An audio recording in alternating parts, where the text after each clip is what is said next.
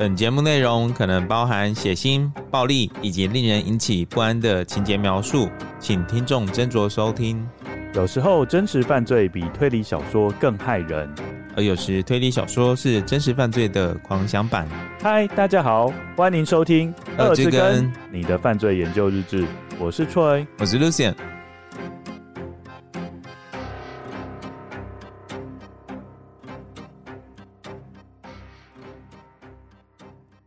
各位根友，大家好，我是 Troy，我是 Lucien。还记得我们上一次讲了昆恩的作品《灾难之城》，对，里面有提到一个灾难之屋，你还记得吗？哦哦，原来这个是跟这一集连结的点呢。对，哦，反应过来。那灾难之屋发生了什么事？灾难之屋发生了，有房客去看房子，对，然后有人死掉，有人离婚，然后有家破人亡。哇哦，你好厉害哦！真的吗？因为你是要呼应他。哎。昆恩所描写的灾难之屋，表面上是光鲜亮丽的家族，实际上里头隐藏了一些不为人知的黑暗秘密。金玉其外，败絮其内。对，那你觉得外人是怎么样知道家族埋藏的这些秘密呢？怎么样知道？通常推理小说跟现实世界都有一个通则，什么通则？就是必须要丑闻爆发。那最要命的丑闻就是谋杀案。所以我觉得，其实谋杀案就是那一把刀。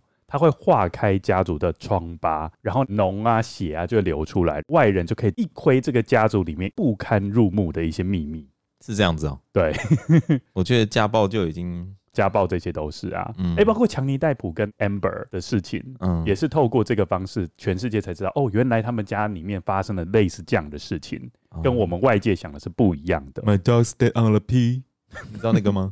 他说什么？就是说，他的那个狗狗去踩到蜜蜂，然后他还做了一副很委屈的表情。哦，你说那个是一个迷因图啊，就被被叮了，是这样的意思吗？嗯，不知道，就是不知道为什么他在辩驳的时候，然后讲到这一，突然间讲到这个，跟这个案件完全没关系。我去看那个完整的影片，有点不知道为什么他要讲这一句，然后所以后来那一句就是被人家。一直说什么我的猫踩到什么，然后我的什么什么踩到什么，就是各种造句啦。哦，对啊，哎，那感觉还蛮有意思的，啊，对啊，或者说我撞到了什么，然后就一定要比一下那个表情，就是各种造句，用那个那个痛，然后去造句这样。嗯，所以我们今天要讲的案件也是一个灾难之屋，在 Netflix 上面也有上映哦。你最近都看 Netflix 看得很勤哦。对，Netflix 上面叫做《小说家弑奇案》，哦，嗯，中文的翻译。英文翻译叫做《The Staircase Murder》。嗯嗯啊，从这里就可以知道这个案子跟楼梯有关系。嗯嗯嗯。好，那我们请 Lucian 帮我们开始讲今天的故事。二零零一年十二月九日凌晨两点四十分，位于英国达拉摩的警局收到一名情绪失控的男子拨打的电话。男子讲话时不断大口的喘着气，并宣称发生了紧急状况。以下是男子和九一一接线员真实的对话记录。Durham 911, where's your emergency? Uh, 1810 Cedar Street, please.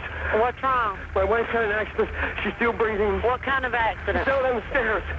She's still breathing. Please come. Is she conscious? What? Is she conscious? No, she's not conscious. Okay. Please. How many stairs did you what? fall down? Huh? How many the stairs? Stairs. How many stairs?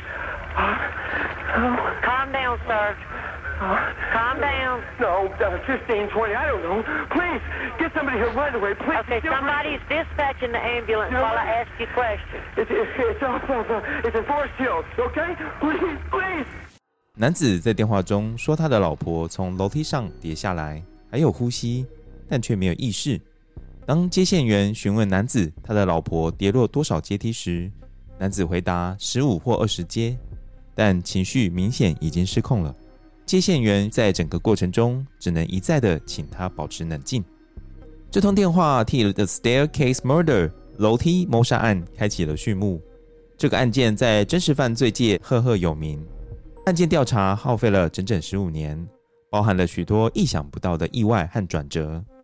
今天就让我们好好的来研究这个案例吧。Michael Peterson 在一九四三年十月二十三日。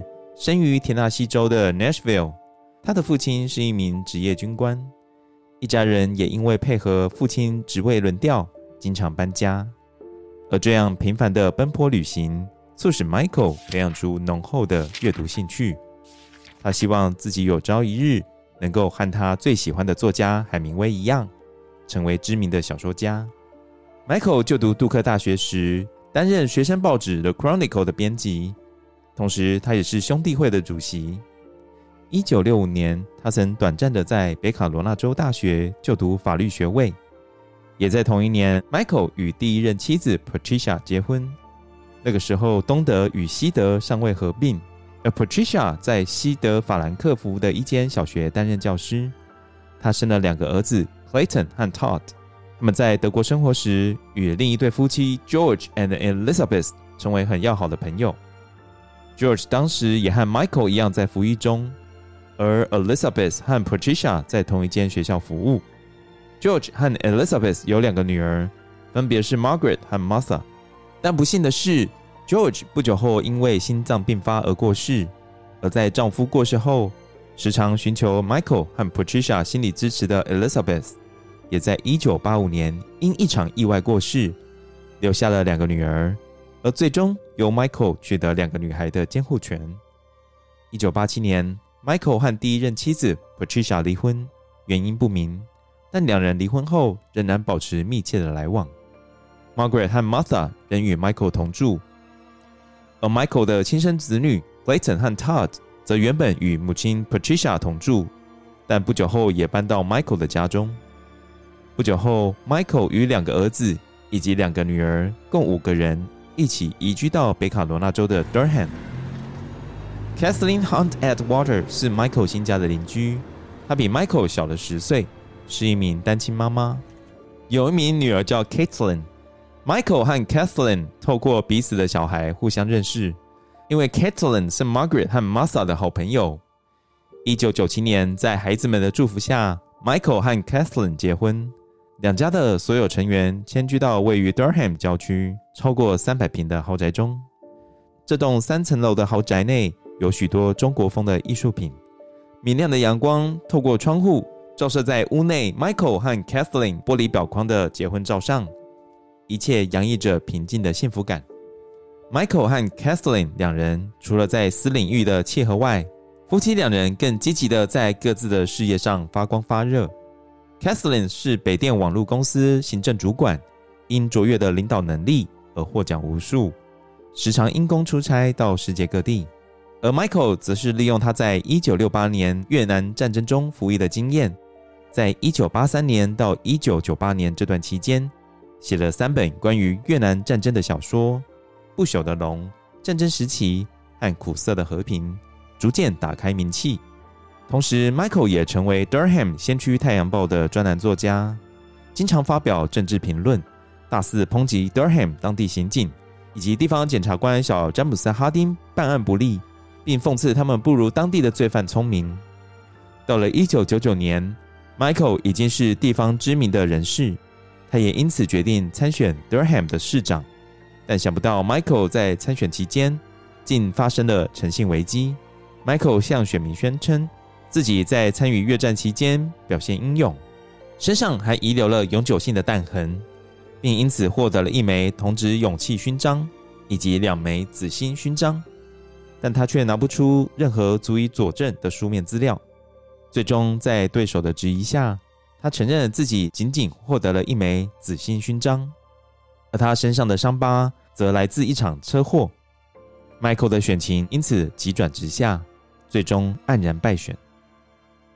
好，刚 Lucien 在念这一段的时候，他一直在讲说，这一段非常考验各位跟友的听力，对英文听力。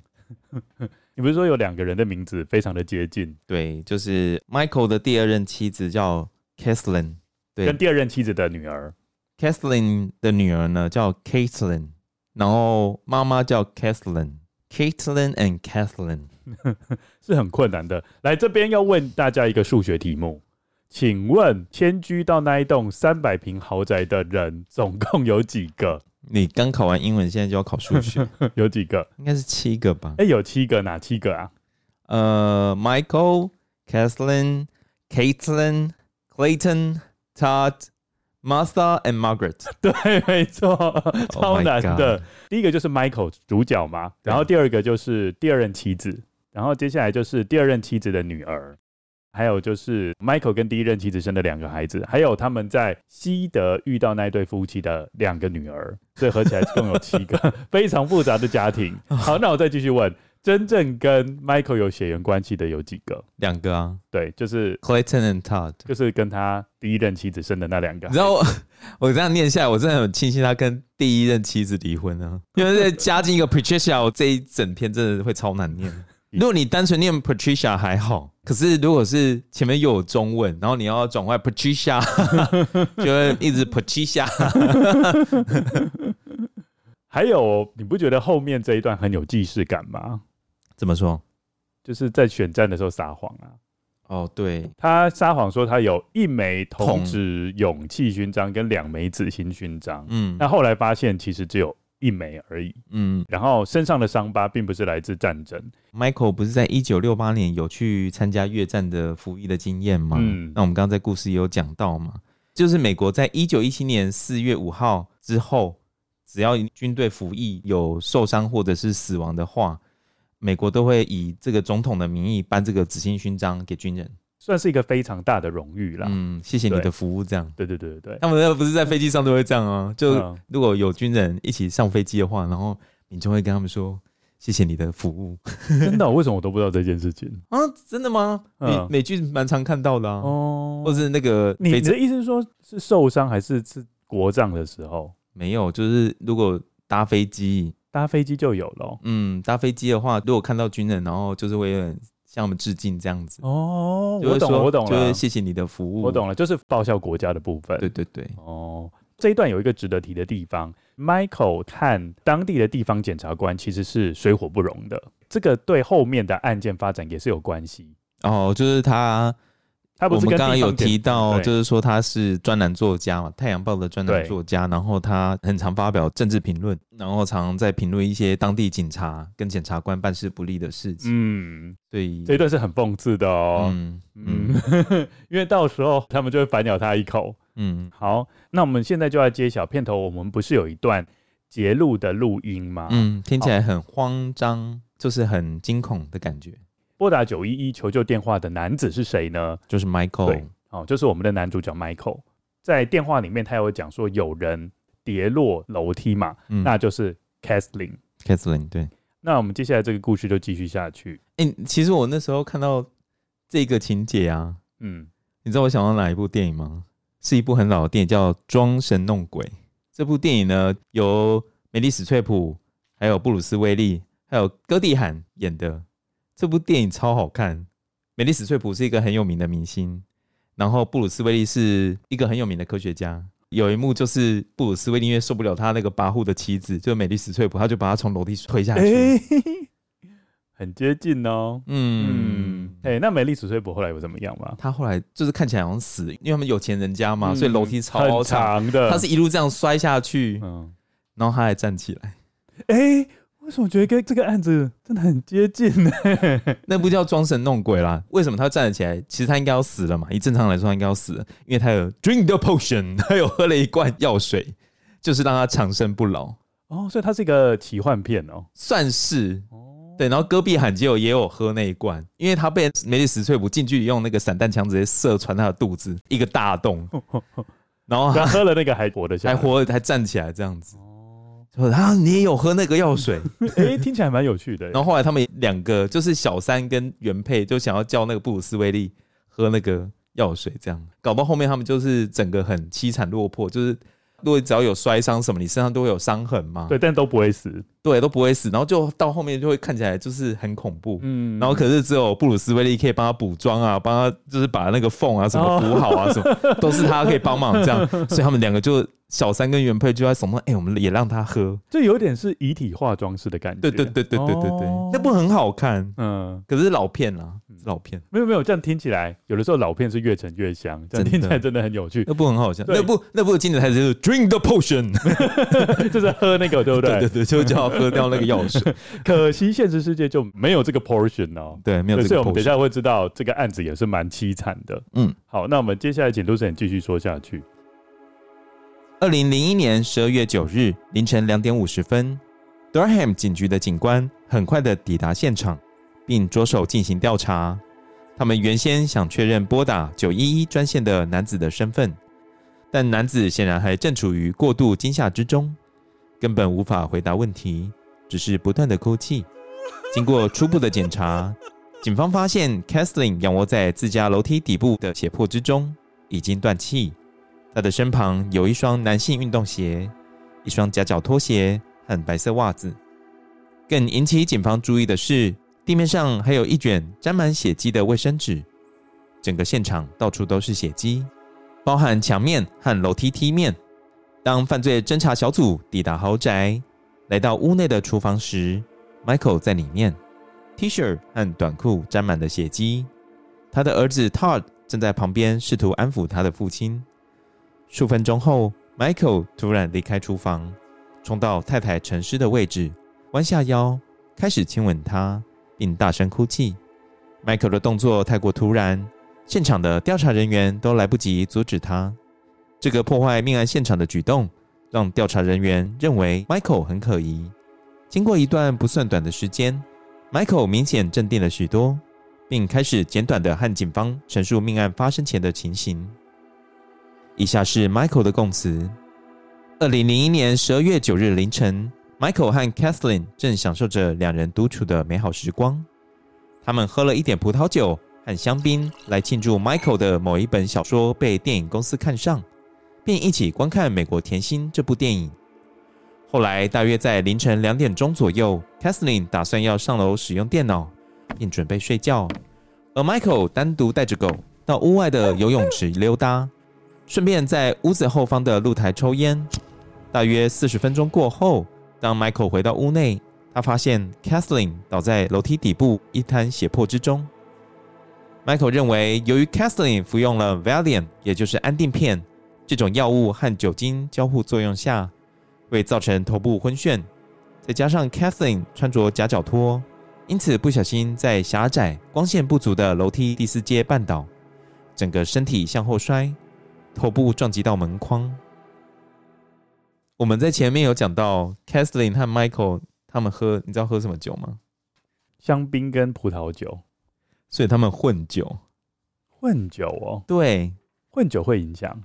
混酒基本上，如果说两种酒不一样混着喝的话，是很容易醉的。像我就会常外宾来的话，我们要应酬，嗯、对，基本上应酬的话，我自己只会喝一种酒。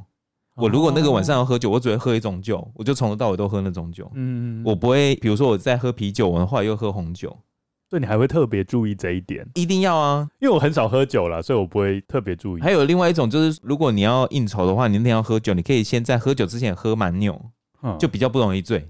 哦，真的啊？嗯，因为我们其中一个老板他有开酒店，所以他这样跟我们讲。传授秘诀，就怎样应酬比较不容易醉，就是开始应酬之前先去买一罐蛮牛喝。而且我们老板有一个坏习惯，都通常就是在等菜的时候会啊，大家先敬酒。对，通常其实这样非常不好。呃，对，空空腹喝酒的话更容易醉，就酒精比较容易吸收嘛。对，那讲回来啊，就是我刚刚看到他们又喝香槟又喝葡萄酒，所以我就觉得他们可能有混酒，所以造成 Kathleen 他很容易就就是晕眩，或者是。很容易就直接断片，嗯，如果喝太多的话了，再加上他又有吃一些药的话，外国人因为他们都有小酌的习惯嘛，可能睡前喝一点点这样子，对啊，所以可能他们比较习惯，嗯，所以这个也是其中一个看到一个危险的点嘛，对不对？嗯、好，那在这边稍微介绍一下他们整个房间的格局，他们因为是大户人家嘛，所以他们其实通往二楼的楼梯不是只有一个而已，他们有所谓的 back stairs 跟 front stairs。就是它有后方的楼梯跟前方的楼梯。Kathleen 她倒卧的楼梯是一个比较窄的楼梯，嗯，那个通常都是设计给女佣走的。你从这个比较狭窄的楼梯走下来，往右转就可以通往厨房，嗯，哎、欸，这个很合理嘛，就是给女佣方便，直接下来那个楼就可以到厨房去准备东西，嗯嗯。然后另外这个房间还有一个比较宽敞的楼梯，这个楼梯因为是非常的气派，甚至还有出现在杂志的文章中。而且还有 Kathleen 跟着楼梯的合照的照片。Oh my god！对，等于说他有特别去请记者去写说他们这个房子有多么气派啊，这样子。嗯、那我们接下来就要回头检验一下 Michael 当时打电话给九一一求救的时候，他到底讲了哪些话？那有没有显露出他很可疑的部分？你刚刚从那一段有没有觉得 Michael 有一点可疑啊？还感觉不出来哎。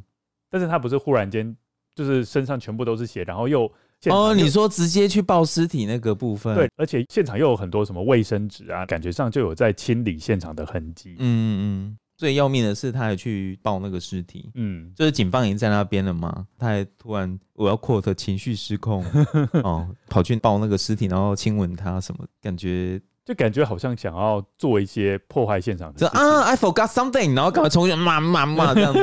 是啊，是啊，所以我觉得我们要好好的检验一下 Michael 当时候在报案的时候。哦，他到底讲了哪些话？嗯，因为后来会发现，从他讲的这个文具里面，其实可以看出一些蛛丝马迹。看得出来吗？其实看得出来。嗯，对，我们来稍微分析一下，好了。好，我们接下来就是 Lucian 去扮警察，然后我就扮 Peterson。然后一开始他是警察，就说 Where's your emergency？发生的这个紧急状况在哪里啦？好，然后 Michael 就说，好，一八一零 Cedar Street，反正就是把他的住址报出来。嗯，OK。然后那个警察就直接说：“Please hold。”没有啦，没有，没有，最好是 “Please hold” 的意思就是说：“哎，请等待。”那个西方电影时候电影都这样演，“Please hold”，很讨厌那个嘴脸。No, God damn it, don't hold me！就是每次都那个很烦呢、欸。对，然后他就听音乐，然后等很久。好了，没有了，警方就直接说：“What's wrong？怎么了？”然后直接问他说：“怎么了？”好，好，Michael 就回答：“My wife had an accident.” She's still breathing。他的意思就是说，我的太太发生了一件意外，哈，嗯，而且她现在目前还在呼吸。然后接下来警察就直接问说，What kind of accident？就直接问他说，发生什么事？怎么什么意外？Michael 就回答说，他从楼梯上跌下来，嗯，然后接下来他说他还在呼吸，请赶快过来，嗯嗯嗯。然后警方就直接问他说，那他还有意识吗？然后这时候 Michael 的回答就很奇怪喽，他回答是 What？What？What？What？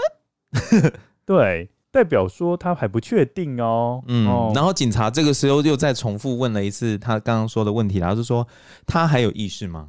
然后 Michael 就回答说他没有意识。警方接着就问啦、嗯、How many stairs did she fall down？他从第几阶楼梯摔下来的了？那 Michael 就说 What？啊？然后警方又在重复说啦，就是说，嗯、呃，他是。从第几阶楼梯摔下来？讲到一半的时候，Michael 就直接回答说：“The back stairs，后面的楼梯。”嗯，他一直答非所问。对，然后警方又在问啊，就是呃，他从第几阶楼梯摔下来的？然后 Michael 又回答：“哦啊啊！” 你很慌张哎。然后警方就说：“Calm down，就叫我冷静下来。”对对对对。呃，然后 Michael 就回应说：“呃，十五或二十，对不对？”嗯，十五或二十，第十五或第二十。对，第十五或第二十阶，然后他说我不知道，赶快有人过来救他，然后现在就立刻，嗯，然后他警察就直接说啦，就没问题，我在问你问题的时候，我们已经派救护车过去了。然后接下来，呃，Michael 又重新说他的位置，嗯，对，就是在 Forest Hill 啊，然后请警方赶快过来就对了，嗯嗯。接着警方就在问啦，就是说他太太醒过来了没？然后 Michael 又回答，呃呃。就是一副好像没有，就是警察会问他这种问题了。对，哦，警察接下来好像是听不太听不太到对方的回应，所以一直问他 “hello hello”。对，然后 Michael 就呃呃，然后就挂断电话了。对，这一段你有看出什么端倪吗？因为我看不出来。其实我觉得蛮明显的啦。啊，很明明显的。对，因为应该是这样讲，你有没有发现，通常你打电话给九一一，对不对？对，大大部分讲完第一句话就会 “please hold”。不是。通常你必须要跟别人讲说你的太太伤势到底有多么严重，嗯，那你有没有发现，在整段话当中，Michael 从来都没有讲说他太太受的伤势多严重，嗯，包括他流了很多血，嗯，都没有讲，他就讲他摔下来，然后一直强调说现在还醒着，嗯，就这样而已，就是他现在还正在呼吸中，会不会真的很慌张，所以回答不出来？当人很慌张的时候，不能用常理来推断啊。每个人反应不一样嘛，嗯，对不对？我我是觉得这样子啊，就是也没有，就是说有哪里奇怪啊，我是看不出来。但是他蛮多都有一点答非所问啊。嗯，你是说警方问他几个楼梯？对，然后他就回答说后面的楼梯。就我觉得感觉上他就是只想要给警方传递说，反正他现在太太还活着。可是我觉得他的确会回答不出来几几第第几阶楼梯，因为他不是本来在遛狗嘛，然后他回来的时候就看到他太太。倒卧在血泊之中，所以他没有一个一个去数。他也不知道他从哪一间，你本来在外面，然后你进来看到就看到一个人倒在那边，你怎么知道他从第几阶楼梯摔下来？哦，那他总可以跟警方回答说，目前就是他太太旁边都是血，因为就是从这一句话，警方才会知道说到底有多严重啊。嗯，对啊，反正你就是站在站在警方那边就对了，反正你就站在凶手那边就对了。好，但是没关系，他后来又打了第二通电话哦。嗯，他第一通电话是在两点四十分打的，但是第二通他是在六分钟后又再打一通电话给九一一。嗯，好，那这时候他说了什么呢？就是警方又再一次问啦、啊，就是说哪里有紧急事故吗？对，然后接下来 Michael 又回答说又在一八一零 State Street 嘛，对不对？对。然后但是重点是他这时候他就强调说他太太没有呼吸了。嗯，然后叫警方赶快过去，然后警方也只是问说 Sir，就是在叫对方嘛，然后那个 Michael 就。Michael 就说：“Can you hear me？” 嗯、哦，你可以听得到我在讲什么吗？请问他是拨手机吗？嗯，这个讯、欸、号很是讯号很差。你说在第一通电话跟第二通电话状况都常常会这样，会有答非所问，或者是或者是嗯嗯啊啊这种不知道对方在讲什么的问题存在。对啊，警方就直接就是叫他冷静下来啊，就是说救护车已经在路上了。那请问就是还要再问他说，就是说他有没有确认他的老婆已经没有呼吸了？然后结果。那个 Michael 都没有回答嘛，所以他又在问了 “Hello, Hello”。但是后来 Michael 又主动挂上了电话。可是你有没有发现一件事情？就是这一通电话，Michael 同样没有讲说他的太太血流了很多，然后只是传达他太太已经死了。所以我感觉上他目的只是要留下一个证据。就第一通电话就是他太太还，活着，还活着。嗯。然后第二通电话他太太已经死了。嗯。都是救护车来的太晚。对。我觉得这个有一个很重要的、很重要的部分就是。后来在验尸的时候，发现这个时间点完全不对。我觉得这个才是让人家觉得可疑。我觉得这个才是让人家可疑的地方。我觉得他想要营造一个，就是你刚刚讲的嘛，他的太太是在救护车来的过程中断气的。但事实上真的是那个时间点嘛？嗯，这个是很值得讨论的。嗯嗯，那你自己觉得呢？演的蛮像的啦。警方后来呀，有到。命案现场就发现，真的血液量是很大的，嗯，而且范围是很广的，嗯。各位跟友可以去看我们的 Facebook 跟 IG 整理的照片，是真的。你有把血直接用出来给大家看？我跟你讲，那个血真的是让人家觉得很不可思议，好像在泼油漆的感觉，你知道吗？整个墙面啊，或是整个楼梯啊，或是楼梯底部，全部都是血。嗯。那时候我在看这个照片啊，我就觉得说，诶，如果单纯从楼梯这样子跌下来，真的会流那么多血吗？我是觉得。有点不可思议，因为他是连 你有自己做实验，不是楼梯间不是旁边有墙吗？嗯，连那个墙都有血，嗯，觉得很不可思议。你不是因为你通常不是跌下来，顶多就是在底部，对，或者是说你可能在中间有撞到头，那可能在那一个地方有一点点血，嗯，是有可能，对。但是你要让整个楼梯都有像泼红色油漆的样子，我真的不太相信呢。嗯，而且警方后来发现呢，血迹不只有一层。因为血迹的干涸程度不同，意思是说，当警方到的时候，有些血已经干了，但是有些血还没有干。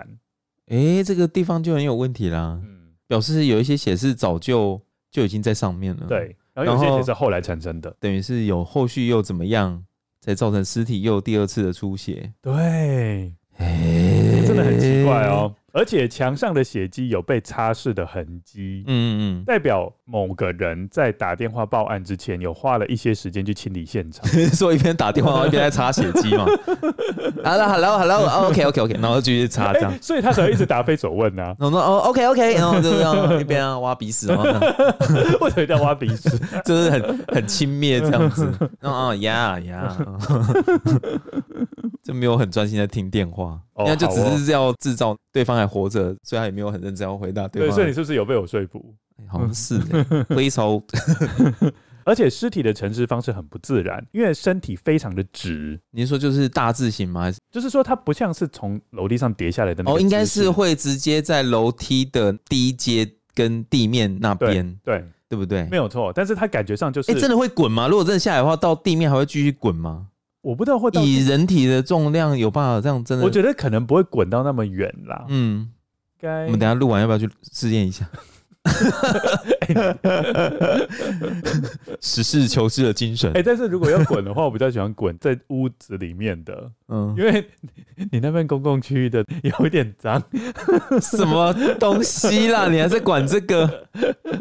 哦，我觉得这个跟我们上一次讲的有有关系，就是摩擦力呀、啊，那一些各个物理变相都有关系。嗯，对，反正他们觉得身体很直，然后头跟颈椎啊这些，或是脊椎都是直直的这样子排列下来，这样蛮不自然的，因为通常就是整个会扭曲吧。如果说从阶梯上摔下来的话，其实你的手跟脚头啊什么都会呈现扭曲的状态。对啊，警方是这样认为啊，所以他们就看这个就觉得很奇怪，嗯、感觉上就是有被搬动过。然后接下来还有一点很重要，Kathleen 的双脚脚底都沾有血迹。为什么他会有血迹啊？对啊，他不是从楼梯上摔下来，为什么脚底会有血迹？嗯，你是说 Kathleen 摔下去之后倒卧在血泊之中，然后他突然又站了起来？哎、欸，警方就是这样认为，像装神弄鬼一样。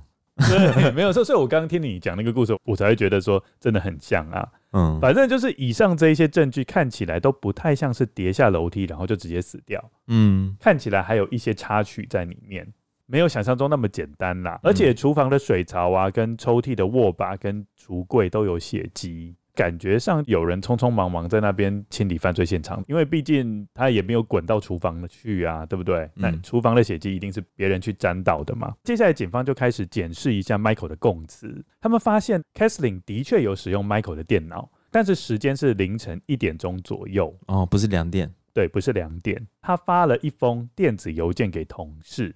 那接下来当然就是要看那两罐酒嘛。哦，刚刚 Lucien 还有特别提到有混酒的问题。嗯，就在这两罐酒上面发现有 Michael 的指纹，但是没有 Kathleen 的指纹。嗯，所以是可能是 Michael 倒的酒。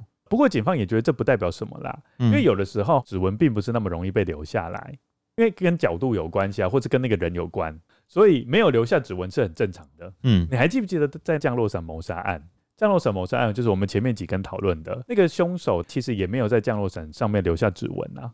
哦，对，所以指纹并不是很容易留下来的东西。哦，那接下来这夫妻俩到底有没有喝酒？经过毒理学的结果显示，Kathleen 血液酒精含量大概是零点零七八，这个算是蛮低的啦。哦，是啊，不高，它低于北卡罗纳州的法定驾驶限制，所以应该还没有到喝得太醉而不能走路。不过他们就没有考虑到混酒的问题啦。对，可是他感觉也喝不多啊。如果这样讲的话，嗯，而且他验尸可能那个时候酒精浓度也下降了，会不会？这个我就不知道了、欸。法医昆虫学的时候，那个教授不是有讲到吗？嗯、就是人有摄取毒物之后，会不会影响昆虫的饮食吗？会啊。可是他有说，就是其实人那个时候那个还在分解那些毒物啊，嗯，所以基本上对这个昆虫在摄取人体的时候，并不会造成很大影响。嗯。那时候教授有这样说吗？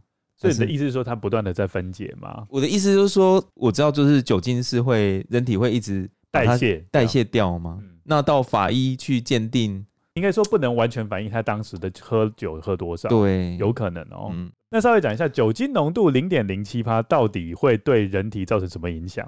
血液的酒精含量如果是零点零六趴到零点。零九九趴的时候，对，这个就是 Kathleen 她的状态区间嘛，对对对，区间就会有点迟钝啦，就是欢愉，会有一点欢愉感，然后专注力会变得比较低，逻辑和对周遭的感知能力也会开始下降。对，但是如果超过百分之零点一呢？零点一零零到一零点一九九趴的时候呢，酒醉的人会比较有吵闹啦、呕吐或者是口齿不清的状况，然后另外就是反应力啊、肌肉控制力也会有明显的下降。男生的话会出现阳痿的情况，然后如果这个时候你还驾驶交通工具的话，就就是我们会说常会有酒驾发生意外的状况。好，那另外验尸报告指出啊，Kathleen 的左侧甲状软骨上角骨折，很难念呢，很复杂。后面比较重要，头顶和后脑勺共有七处的撕裂伤，嗯，跟钝器攻击的状况是相符的。并且呢，法医是推断 Kathleen 在遭受伤害之后，大概九十分钟到两个小时之后就死于失血，而且 Kathleen 的大脑发现了红色的神经元。这个红色神经元是什么意思呢？就是通常啊，当氧气没办法到达脑部组织的话，就可以在脑部发现这个红色神经元。所以这个代表说，当警方到达现场的时候，Kathleen 应该已经在地上躺了大概两个小时，或是数个小时之久了。其实很明显是跟 Michael 的证词是不符的，因为 Michael 的、哦、死亡时间对，因为 Michael 的证词是说两点钟的时候，Kathleen 来到楼上去使用电脑，嗯，然后他在两点四十分的时候呢，就发现 Kathleen 跌落在楼梯的底部。会不会 Michael 其实自己也有点醉啊？就是一点看成两点。你说看钟就看错，对啊，说明他家的钟没有指针，就是不是没有指针，就是没有数字的那种，没有。哎、欸，为什么今天我发现你一直在帮他讲话？就是他只有十二三六九哦，那种的有没有？嗯，就很容易不小心看错一个。对呀、啊，是不是你有被我说服？没有，我们要有制造对立，这样。听众才不会一面倒，就是对啦，那个哦，那个 Michael 就是凶手啦，对不对？我们要制造这种悬疑感，才会让观众对呀、啊，对呀、啊。我觉得 Lucy 也说的有道理，对不对？对啦，我觉得也有可能啦。我们要有这种一点戏剧张力，让观众、听众可以听得下去。那我稍微讲一下哈，就是因为呢，他们家不是是一个大户人家嘛，嗯、用的钟我相信是比较艺术型的，艺术型的。我觉得，我觉得艺术型的钟？我觉得越艺术的钟就是越不容易看懂。哦，你现在也要站到他这边了吗？没有，我稍微帮你讲一点话。OK，你不觉得那个艺术型的钟很难看懂吗？不是那一种我们传统的那一格一格的那一种。对啊，不可能是像那种公司上班那种一二三四五六七八九十十一十二都写得很清楚，然后字很大，指钟也指的很清楚，就告诉大家那个上班时间要干嘛，下班时间到了这样。应该不会啦。好，那我现在又要讲 Michael 的坏话了。嗯，因为 Kathleen 他隔天早上十点钟还有会要开。哦，所以他真的会喝到凌晨两点吗？呃，然后人家是喝到一点，一点还好吧？十点上班呢，对不对？发个 email 也才一点二十分，嗯，就上床睡觉啦。十点，你看他这样睡觉八个小时，嗯、也绰绰有余了。对啊，九点再起来再睡觉刚好啊。那我接下来要继续反驳你了，嗯，因为 Michael 不是说他在屋外待了四十分钟去遛狗又去抽烟吗？嗯，那你还记不记得当警方到达命案现场的时候，Michael 不是那时候在厨房，他那时候是穿什么？嗯，他那时候是穿 T 恤跟短裤，Michael 其实是没有换衣服的哦，嗯，所以代表说他那时候在凌晨两点钟在室外遛狗的时候，那时候屋外的温度只有摄氏十到十二度。还好吧？你确定一个人可以只穿着 T 恤跟短裤在外面待了四十分钟那么久吗？他们是外国人，你说比较耐寒。对啊，你看我们那个在那个台湾冬天的时候，外国人还不都穿着短裤短袖？哎、欸，好像也是啊，对不对？那时候也差不多十到十二度，好不好？哦，顶多加个加了个小背心？哦，你的意思说，如果 Michael 是台湾人的话，这句话就比较能够成立。没有啦，我意思是说，因为他是美国人，他们比较不怕冷哦，所以待四十分钟对他们来说是小儿科，是不是？他还可以下去游泳呢？对了，他们外面有游泳池啊。Have you found me persuasive？有，好像有，我没有很有说服力。反正他们就是觉得 Michael 很有问题，就对了。嗯、好，还有一个重点啦，就是有部分干掉的血液嘛，我，感觉怪怪的。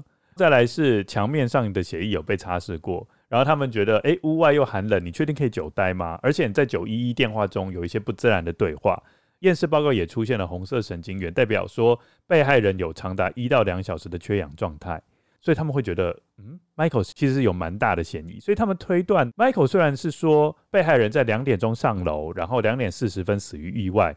但是事实上，Casting 死亡的时间应该是介于十二点四十到一点四十之间。嗯，所以其实给他绰绰有余的时间去布置现场，就是去把一些证据给毁灭掉，包括凶器，因为现场其实是找不到凶器的。这个我们等一下也会讲。嗯、那接下来关于 Kathleen 双脚的脚底都沾有血迹这个地方，辩护律师是说，就是跟你刚刚讲的想法是一样的，嗯、就是 Kathleen。他是从楼梯上跌下来嘛？跌下来之后没有立刻死掉，就曾经有站起来，但是站起来之后又被自己的血液给滑倒了。哎、欸，怎么了吗？你觉得没有说服力吗？诶、欸，我比较好奇他家的地板是怎么样的地板？木头的，木头哦。嗯，OK，可以吧？木头木头比较滑。嗯，或者是大，如果是我摆想说，如果是大理石的话，那一定会滑倒。哦，对，那如果是那种地毯的。因为因为我们知道有的时候外国人家里地上会铺地毯嘛，对，就即使有沾到血，对，也不会滑倒，的确是蛮有可能的哦。当然啦，检方的认为是说，Michael 把太太给推下楼，以为太太已经死掉了，结果没想到他的太太又站起来，好，这时候他就用钝器去攻击他的太太，这个可以有得到一些支持的证据啦。第一个就是血液不止一层，嗯，代表说一开始他太太可能跌下楼的时候就有流血了，好，这是第一层血。对，那后来他不是站起来吗？然后 Michael 再度攻击他的太太，确定他太太死掉，所以这时候又产生了第二层血。还有另外一个支持的证据，如果真的只是摔倒两次的话，为什么头顶会出现七处的撕裂伤？这个很不合理。对吧？摔倒两次，照理来讲应该出现两个撕裂伤嘛，嗯、但是你却出现七个，所以代表应该是 Michael 用钝器反复攻击 Kathleen 的头部，又或者他跌倒的时候他很忙，什么意思？就在想着要跳舞之类的。你说一直敲，一直敲，一直敲，一直敲吗？我，很牵强。对啊，所以从这边就可以看出来是很大的问题哦。嗯，好，那我们接下来请陆贤讲另外一个爆点。嗯，这个爆点是什么呢？我们必须要稍微讲一下，之前他们不是在西德有认识一对夫妻，呃，那一对夫妻是两个都过世了嘛，然后他们的两个女儿才给 Michael 收养。嗯，好，那重点是各位跟友有没有好奇说，就是西德的夫妻的太太是怎么样死掉的？哎、欸，我我这边想要问你一下那个时间点，就是嗯，我们在前面是说 Michael 本来是在北卡罗纳州念书嘛，对不对？然后后来跟第一任妻子 Patricia 结婚嘛，那。他们是后来就搬到东德西德去住，是不是？哦，他们后来因为是当兵的关系，嗯，所以搬到那边短暂居住，但是后来又搬回来了。哦，对，然后他们短暂在那边居住的时候，他们有认识这对夫妻。嗯哼哼哼，对。回到 Michael 第一任太太时期出现的人物 Elizabeth Ratliff，也就是 Michael 在西德认识的夫妻。当 Elizabeth 的丈夫因为心脏病发过世后，Elizabeth 和 Michael 家变得非常亲密。他会和 Michael 家共进晚餐，Michael 则是会协助 Elizabeth 照顾他的两个女儿，例如哄他们睡觉。但在一九八五年，Elizabeth 因一场意外过世，留下了两个女儿，而最终由 Michael 取得两个女孩的监护权。猜猜看，Elizabeth 怎么死的？答案是跌下楼梯摔死的。根据保姆 Barbara 的说法，Elizabeth 案发的前几天一直都受到头疼之苦。而在案发前一天晚上，Elizabeth 和 Michael 家共进晚餐。在用完晚餐后，Michael 留下来负责清洁碗盘。而隔天清晨，他就发现 Elizabeth 倒在楼梯底层，头部伤势严重。因此，Michael 是最后一位看见 Elizabeth 还活着的人。但当时德国警方并没有怀疑 Michael，而是认定 Elizabeth 死于意外。根据验尸报告得到的结论，他死于脑出血。多年后的现在，检察官仔细研究了 Elizabeth 的死因。调查人员在德州挖掘了她的坟墓。同时，负责 Kathleen 案件的法医病理学家 Deborah Radish 表示，Elizabeth 的伤势与意外死亡不符。在他看来，Elizabeth 最新的验尸报告显示，她死于谋杀。检方利用这些证据在法庭上进行了类比，但从未正式指控 Michael 谋杀了 Elizabeth。辩方则反驳了这些说法，辩称 Elizabeth 有一半大脑在最新的一次验尸时已经遗失了，并反对 Michael 是最后一位看见他还活着的人的说法。也有人推测 Michael 与 Elizabeth 有过一段不正当的恋情，但被 Elizabeth 的女儿 Margaret 和 Martha 否认。啊，所以这两件楼梯跌落的案件都跟 Michael 有关系。哎，这个是不太跟 Michael 认识的都会跌落楼梯。一次可能可以说是意外，但是第二次很难说是意外啦。你怎么好像有引用上次婴儿摇晃症那个案件？哦，对，你是不是引用那个那个？你有引用那个剧情哦。第三次就是谋杀，对，就是第一次是意外，第二次是 tragedy，嗯，然后第三次就是。murder。好，我们就回到 Catherine 的案件。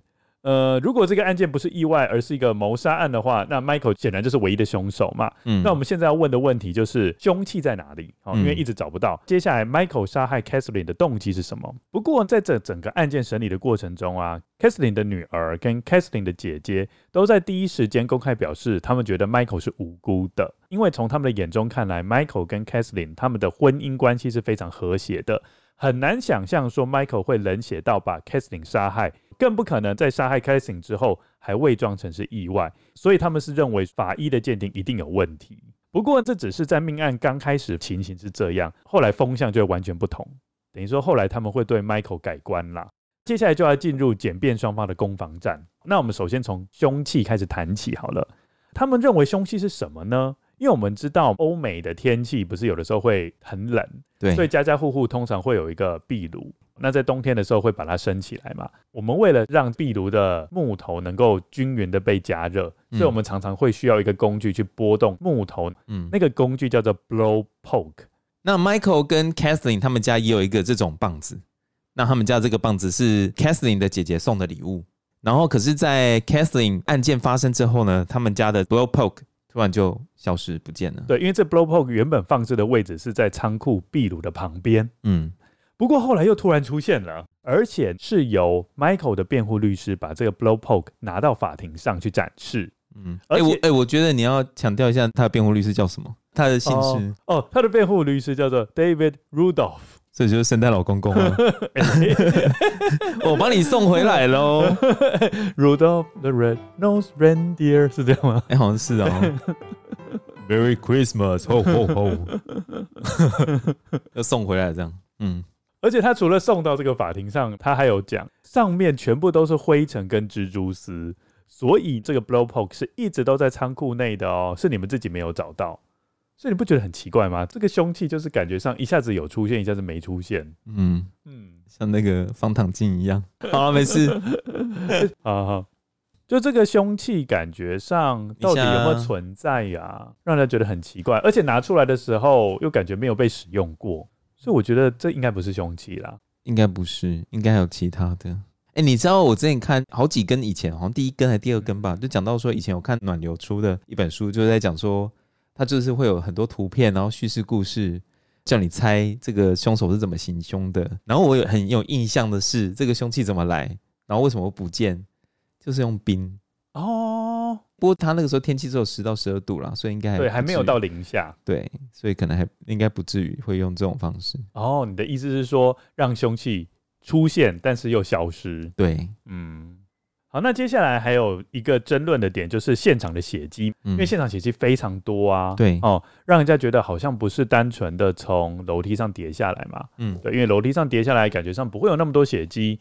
这个时候出现了一名神秘的人物，对，辩方就辨认了一个鼎鼎大名的人是谁啊？李昌钰大师。对，而且我现在才知道他的英文名字，哎，Henry Lee。Henry Lee。嗯，好，李昌钰大师说，Kathleen 的血很多，但是大部分不是因为伤口流下来的血，嗯，而是呢咳血，就说他是 cough 吐出来的血，而且为什么这个血会感觉上是到处都是，量那么大呢？主要原因是因为。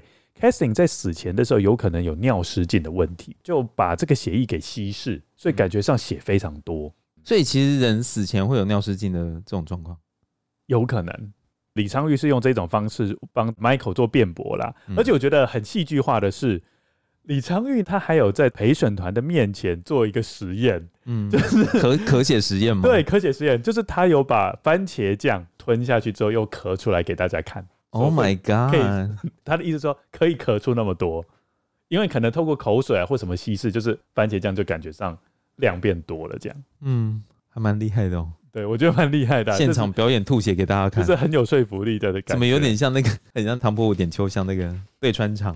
欸、你有看过吗？我有看过，但是我不知道那个。他就是跟唐伯虎对剧对到一半，然后就气到吐血啊，然后开始一直吐吐吐吐吐吐吐吐。哦，好 那我觉得可能李昌钰有看过这一部很经典的，哎、欸，是周星驰的吗？这是周星驰。对对对，他应该也有看过了。那毕竟也是华人嘛，对不对？可能从那边得到了一些灵感。那接下来第三个争论点是鞋印哦。呃，我们刚刚有讲过，在命案现场发现 Michael 的时候，他是没有穿鞋子跟袜子的。嗯，但是有一双男用的运动鞋是摆在 Kathleen 的尸体旁边的哦。而且 Kathleen 他那时候有穿着运动裤，运动裤上面有沾血的鞋印。警方把这个沾血的鞋印跟尸体旁边的运动鞋去比对，发现是相符的。所以他们认为，一开始的时候 Kathleen 他被推下去吗？推下去之后，他不是又站起来？站起来的时候，Michael 就扑向他，为了把他压制住，所以是用脚去踏他，就把他压制在地面上，然后再用钝器去敲击他的头部，所以才会在 Kathleen 的运动裤发现有血液的痕迹。哦，沾血的鞋印呢？对，沾血的鞋印。接下来还有一个很重要的证据，Michael 的 T-shirt 胯下内侧有八滴血。所以他们认为说，就是那时候啊，Michael 整个人压在 Kathleen 的身上，嗯，好，然后用对对啊，你攻击。就说八滴血吗，就 B O D Y，body 的血，八滴血，就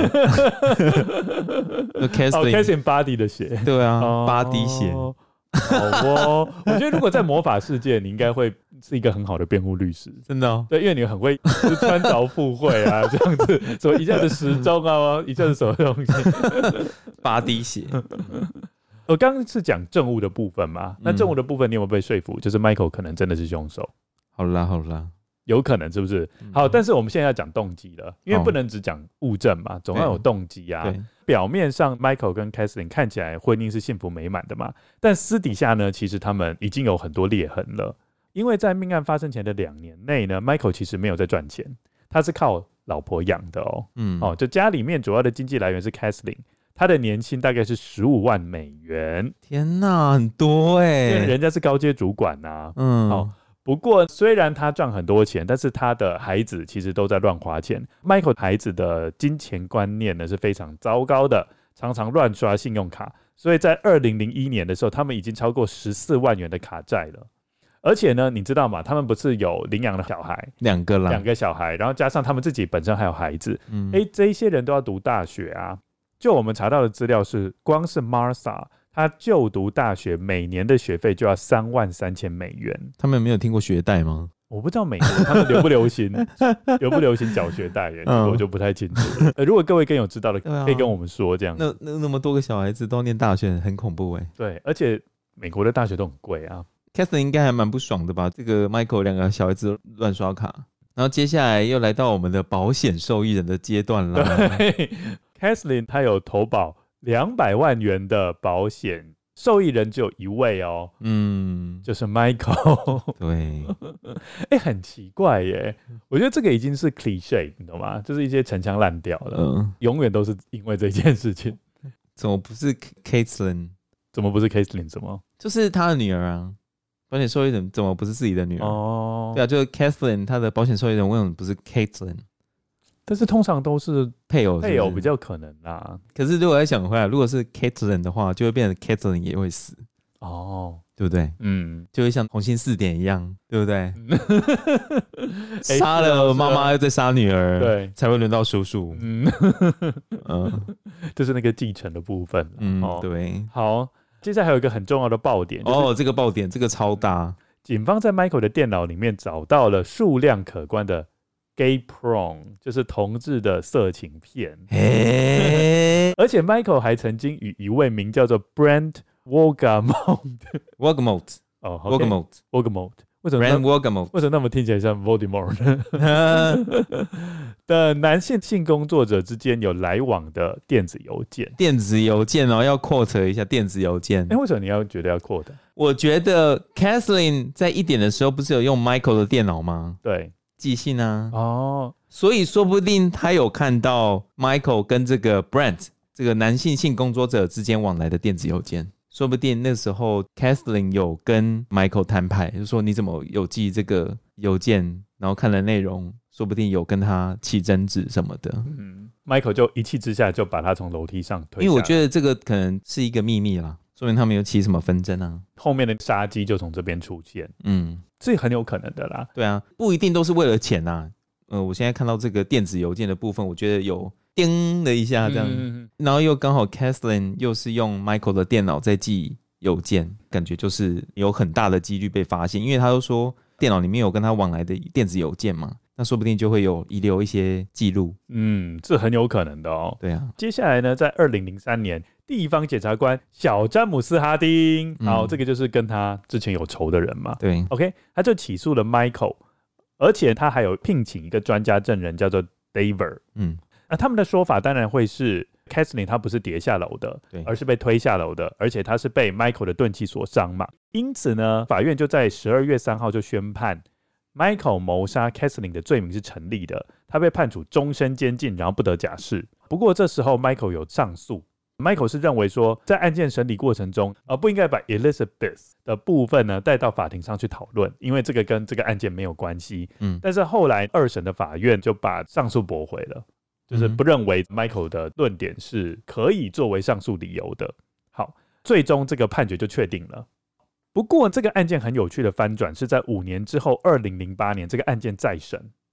对，原本、为什么不是说已经对，嗯，不是判决确定了吗？那怎么会再审呢？主要原因是因为我们刚刚不是有讲过，小詹姆斯哈丁他有聘请一个专家证人叫做 David 吗？这个 David 他是一个很有问题的人物。那 David 有什么问题？好好，那 David 有什么问题呢？我稍微讲一下。因为我们知道，你如果要到法院去当专家证人，嗯、你需要有一定的资格。他那时候跟法官讲说，他有参与过五百件跟血液有关的案件，嗯、而且写过两百份的鉴定报告。还有在六十件案子中有出庭作证，后来被发现呢，他根本就没有写过两百份鉴定报告，他写过几份呢？他只写过四十七份。接下来他不是讲他在六十件案子有出庭作证，事实上只有几件呢？事实上只有四件，而且也太碰轰了吧，差那么多。而且 Michael 这个案件只是他的第三件而已，欸、第三件而已。哇，对，在那边乱讲话，哇，这个人会碰轰啊，嗯。所以那时候他就被 disqualified，好，他失去了资格。嗯、Michael 也得以能够重审。嗯，好，那在二零一七年呢？二零一七年呢？因为我们知道嘛，刑事案件都是来来回回嘛，哦、嗯，缠讼都会经过很多年。对，好，所以到了二零一七年，我觉得 Michael 可能也觉得他很想要赶快解决这一切吧。所以呢，我觉得他们是不是就是彼此辩方跟检方，嗯，有去协调？对。应该说是去谈判啦，然后最后就是谈判出一个结果，就是说啊，那你你就是呃以过失杀人的罪去承认，我就让你减刑减到只剩下几个月，八十六个月，八十六个月的这样的方式去庭外，等于是有点像庭外和解，是不是这样？有有一点像，有一点像，嗯、等于说他们就觉得不要再浪费司法资源在审理了，因为已经真的缠讼超过十年了嘛。对、嗯，那所以 Michael 就认罪，但是就像 Lucien 讲了，他是认过失杀人而已，他不是认杀人罪哦。嗯，好，那后来就被判了八十六个月，但是那时候 Michael 已经在监狱里面待了九十八点五个月了，所以 Michael 就被当庭释放了。哦，所以他等于被多关。哎、欸，对他被多关，等于被多关了一年呐、啊。呃，差不多十三点五个月嘛，所以这个案件到这边就告一个小段落。不过，因为我们知道 Michael 其实在当地也是一个大人物嘛，而且他有写小说，还记得吗？对，所以大家都还知道他，而且他还参选过也是市长嘛，嗯、对不对？所以大家都知道他，所以这个案子当时在审理的时候也是沸沸昂昂的这样子。嗯，好，那有一个人呢提出一个很有趣的推论，因为哈 Kathleen 的尸体啊，他的左手抓着自己的一小撮头发。那这一小撮头发里面有猫头鹰的羽毛，而且加上 Kathleen 的头顶上面有三叉形的伤口，嗯，所以有人是认为说，会不会其实是猫头鹰杀了 Kathleen 的？你是说就天外飞来一只猫头鹰，然后突然就这样那么那么不巧的，就是去攻击 Kathleen，嗯，然后在他酒醉的时候，对，然后就把他杀死，是有没有可能的呢？你相信吗？首先，我是觉得猫头鹰应该不会特别去跑到室内吧？对啊，然后还看到人就攻击，嗯，这个酒醉了，我要攻击他。我放过我放过其他的小孩，因为他们是无辜的。不过你有发现一件事情，就是如果你有看照片，会发现他的伤口的确是有三叉形的，嗯，撕裂伤。那为什么他不直接攻击在室外的比较简单？哦，直接攻击 Michael。对啊，他还跑进去室内。就嗯，外面真的好冷哦，然后就飞进去室内，然后就哦，这里是我家，然后 就把他霸占为王，然后看到 Kathleen 是唯一在行走的活体，就攻击他这样。不过我是觉得说，有的时候鸟类真的会蛮凶的。以前我我在读大学的时候，我学校有一个大道，那个大道上面就有很多乌秋在那个树上结巢，嗯，然后你有的时候通过树底下的时候，那个乌秋妈妈就会飞下来，它试图就是要抓你的头发。因为你太靠近鸟巢了，它要护子。嗯嗯嗯，乌秋是真的蛮凶的，还有地域领域啦，领域的概念。对，那我们相信呢，搞不好 Michael 他有养猫头鹰的习惯呢。啊，就是猫头鹰在自己的家里面筑巢，那就有可能了。这个我不知道怎么接，这个我真的不知道怎么接。真的是有这样的可能性吗？牵强哎，虽然很难解释为什么他手上会有猫头鹰的羽毛。但是我觉得可能是因为，比如说他们家刚好不是外面就有游泳池，又什么的，嗯，应该有的时候会有一些野生的鸟类在那边活动吧，那就有可能，或者是家里好久没有打扫了，就这样飘过来。好，就是这样子。好，那总而言之，这个案子就讨论到这边。那你觉得 Michael 有罪的几率是很高的吧？嗯，反正整体事件我们再回顾一下，大概就是这样。呃，照我们的推论，应该是 Kathleen 他在使用 Michael 的电脑的时候，就无意间发现 Michael 双性恋的事实吧？哎、欸，你也觉得是这个说法、哦？我觉得还蛮有可能的、啊。嗯，然后就跟 Michael 大吵一架嘛，然后 Michael 一气之下就把他推落楼梯，然后他就滚到楼梯的最下面。但是他那时候还没有死掉，就站起来嘛。嗯，他站起来的时候脚就沾了一些血，然后 Michael 见状呢，就不知道拿什么武器，就继续攻击他。所以你不会觉得他是为了钱？在这个案子好像没有很明显呐。应该是说我们也没有去探讨到很细的部分，就是说 Kathleen 有没有因为 Michael 都没有收入，对他有，比如说像我们之前讲跳伞的部分，就是没有，也是都是一直让 Victoria 对让让 Victoria 一直养他嘛，让他都在支出嘛，对，对不对？然后我们在跳伞那一集的话，描写 Victoria 的心境的转换的部分是。比较细的啦，对不对？可是，在这一集的话，我们没有去没有去记录到，就是说这个 Kathleen 跟这个 Michael，就是 Michael 没有收入的这个状态，他的心境是怎么样？嗯，对不对？而且，我就一直觉得这个案件一开始真的是因为冲动，冲动就是说一时的气愤哦去杀害的，他不太像是一个预谋很久的。哦，我懂你的意思，因为没有很缜密，对不对？对，而且我觉得他一开始 Kathleen 无论是不是意外，他真的是从楼梯上跌下来。嗯，应该一开始真的是。然后他也的确有被钝器打攻击。对对对对对。所以我是觉得说，如果是因为金钱的部分要诈领保险金，他应该不会在家里面这样做。哦、他应该是带他到外面，然后一起，你知道吗？穿那个潜水装啊，哦，又在潜水装，然后就把他呃氧气筒关掉啊，应该这样是会比较合理的啦。嗯。而且而且，我再讲回来，其实 Kathleen 对他来说是摇钱树。对，以一个没有收入的男生来说啦，其实 Kathleen 是他的摇钱树，基本上他不太可能去把他杀掉，对不对？因为他也还有那么多小孩要养。对啊，他干嘛要因为这样子，然后就把他杀了？而且那个保险金只有多少钱？两百万。两百万呢、欸，很少哎、欸，对不对 你？你心那么大哦。我跟你讲，我我们下一次讲的案件就。比较有趣了，应该又不是这种回圈的吧？下一次我们要讲的案件就是要反杀哦，要反杀了吗？对，要反杀了，因为我觉得我们的太太们已经太不爽了。经过了这几个案件，太太们都很狱卒。嗯，复仇者联盟组起来，而且我觉得下一个反杀很有趣。嗯。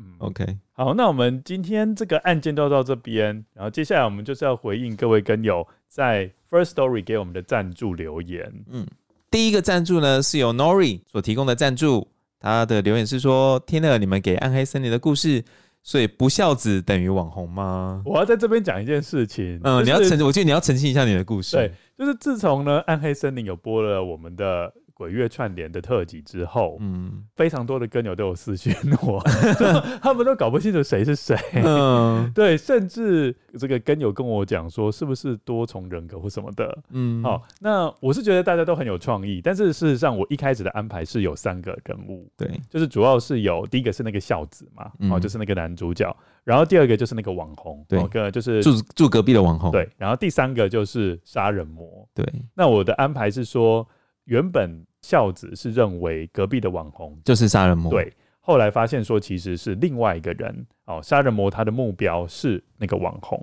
对。对，所以就是那个杀人魔其实躲在网红的行李箱里面，对，他目的是说想要去杀网红嘛，对不对？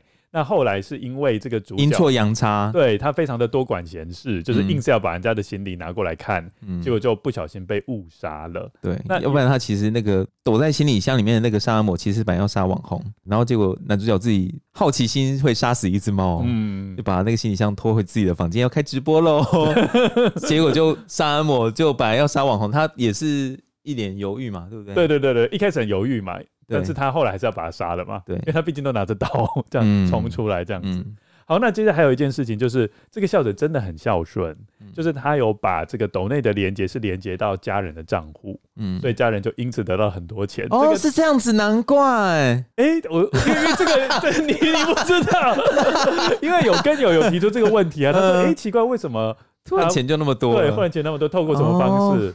哦，好，那我这边这样子哦。你到现在才知道，而且我还有做一个反讽。一开始的时候，他不是被赶出家吗？嗯，就不是被认为说是不孝顺，然后他爸妈不是叫他去死一死。嗯，我要做一个反讽，是说他后来真的死了，嗯但是他们却觉得他很孝顺。哦天哪，有这样精心的安排！Oh my god！我现在知道哎、意装的吗？没有，我是真的现在知道。哦，天哪，根本就是神来之笔耶！因为他前面不是有骂他说不孝，然后叫他死一嗯死一死。哎、你有考虑当作家吗？哦，你们都不知道这样的精心安排啊？我真的不知道哎、那你后来觉得这样子呢？我觉得蛮厉害的。可是我觉得你代名词的部分要再加强。对了，我们下一次再好好的，嗯，因为 Lucien 有讲说，我们都只讲什么他、啊，或者只讲网红啊，或者讲杀人魔，就是我们比较好的方式是说给他一个名字，对，哦，可能大家就会比较容易区分说谁是谁。嗯，对，对，好了，好，那我然后谢谢们大概有 Nori 回啦。大概有回答了，因为嗯目前为止我有收到十几个跟友给我的十几个不同的版本，然后 每个人想法都不一样。跟友们要谢谢我们这位 Nori。Nori 提出的这个问题呢，所以我们来解答。那谢谢 Nori 的赞助啦。哦，感谢你。好，下一则呢是 Emma 的赞助，然后他的留言是说：“你好，我有在 FB 留言，希望十一月可以听到歌曲小娟里面真实案件的讨论。但如果你们已经有安排的话，也不用有压力哦。你们的节目真的很棒，制作用心，内容风趣，继续加油哦。啊，这个我们会看我们的一个排程，然后把它安排进去。那如果真的没办法的话，我们会在第三季的时候呈现这个正式案例。你知道他说的这个吗他有提供我一些资料，所以我还在整理当中。？OK OK，对对对，但是是我觉得比较有可能性的是在第三季啦，因为我们第二季其实大概都排满了这样。OK 嗯。好，谢谢 Emma 的赞助哦。然后下一则是匿名的赞助者，嗯嗯，他没有留下他名字。他的内容是说，超用心准备节目，听到法医昆虫学非常感动，期待之后也有其他 forensic 的系列哦。嗯，我们有在规划啦。哦，你还有在规划？不过这个有关于 forensics 的系列要找到人真的不太简单。嗯，昆虫学的作品比较少，是不是？呃，应该是说他所谓的 forensic 系列，应该是说法医底下又有很多分支，哦还有什么法医人类学、法医昆虫学、法医毒物学什么的。哦，对，那我们这一季介绍了法医昆虫学嘛，嗯那我们下一季可能会再挑一个，可能是法医人类学或是法医毒物学。OK，对，但是法医人类学，我坦诚是非常难找到人。台湾研究这个的真的是很少，大部分都在国外。嗯嗯嗯，嗯，所以我们要请到国外的人物来参加了吗？哦，没有没有没有没有没有，我觉得如果请国外的人物来参加，我们自己都不知道该怎么样跟他沟通，因为因为简单英文可能还可以，但是他那边都太，就是他太多专专有名词对对对，嗯，因为法医人类学就牵扯到人类的一些骨头啊，天哪，对啊，我连自己身上的骨头怎么讲我都不知道哎。嗯，各个骨头怎么讲？对啊，嗯，你有看过那个牛排吗？牛全身的那个名、哪边是沙朗啊，你说哪边是乐排啊你说？在牛排店有的时候他们会放整只对对对牛对对对对，就会写说那边的名字是什么英文。对很难我光那个都没有看，一堆字都没看过。谢谢这名匿名的赞助者。那下一则是由施莫提所留下的赞助留言，内容是说，听到 Troy 和 Lucien 回复自己赞助留言的感觉，就好像学生时期被叫上讲台颁奖一样开心呐、啊。定期赞助二之根，才能享受一周一集二之根。真实犯罪离我好近哦。不是真实犯罪故事。哦，真实犯罪故事离我好近哦。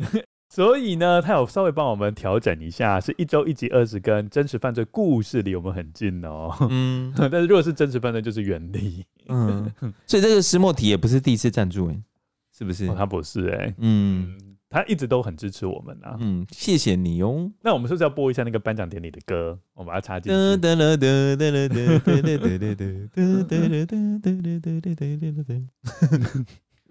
好，那最后一位，好，最后一位是 Anonymous 所提供的赞助，可是他没有留言。那我觉得下次 Anon An An Anonymous Anonymous 好难哦。那我们希望这位赞助者。在未来可以跟我们多做互动哦。也谢谢他的赞助。那下次也可以给我们一些建议，或者是你有想要听什么，也可以跟我们说。好，接下来我要做最后的工商时间。最后的工商时间就是尖端出版社，我觉得尖端出版社真的蛮好的，嗯因为他最近出了非常多有趣的欧美犯罪推理小说。嗯，他这一次跟我们的合作内容是说，他现在有六本欧美的犯罪悬疑小说想要提供给根友，对六本六本，而且他提供两套，那么多，对，就是一套就是六本。那有哪些呢？红皇后、黑狼后、无限人生、地狱里有假期吗？意乱情迷五十六天跟机密谍报，得奖的跟友是一次就可以得到六本书。天哪！那你有把它分六次送吗？分六个跟友送吗？没有没有没有没有，他的意思就是要两套，就是有两个根友得到，然后一个人得到六本书。我想说，直接把它分成就是一套六本，然后分给六个人，这样就有十二个根友可以那个获益。你要那么多人？哎、人家哎、你要想，人家都是出版社寄的，他寄十二次哦，应该不至于这样子。嗯，嗯而且我觉得呢，之前我们都会觉得说，独步文化撑起了台湾推理的大旗。嗯，因为那时候独步文化真的引入了非常多的日本推理小说。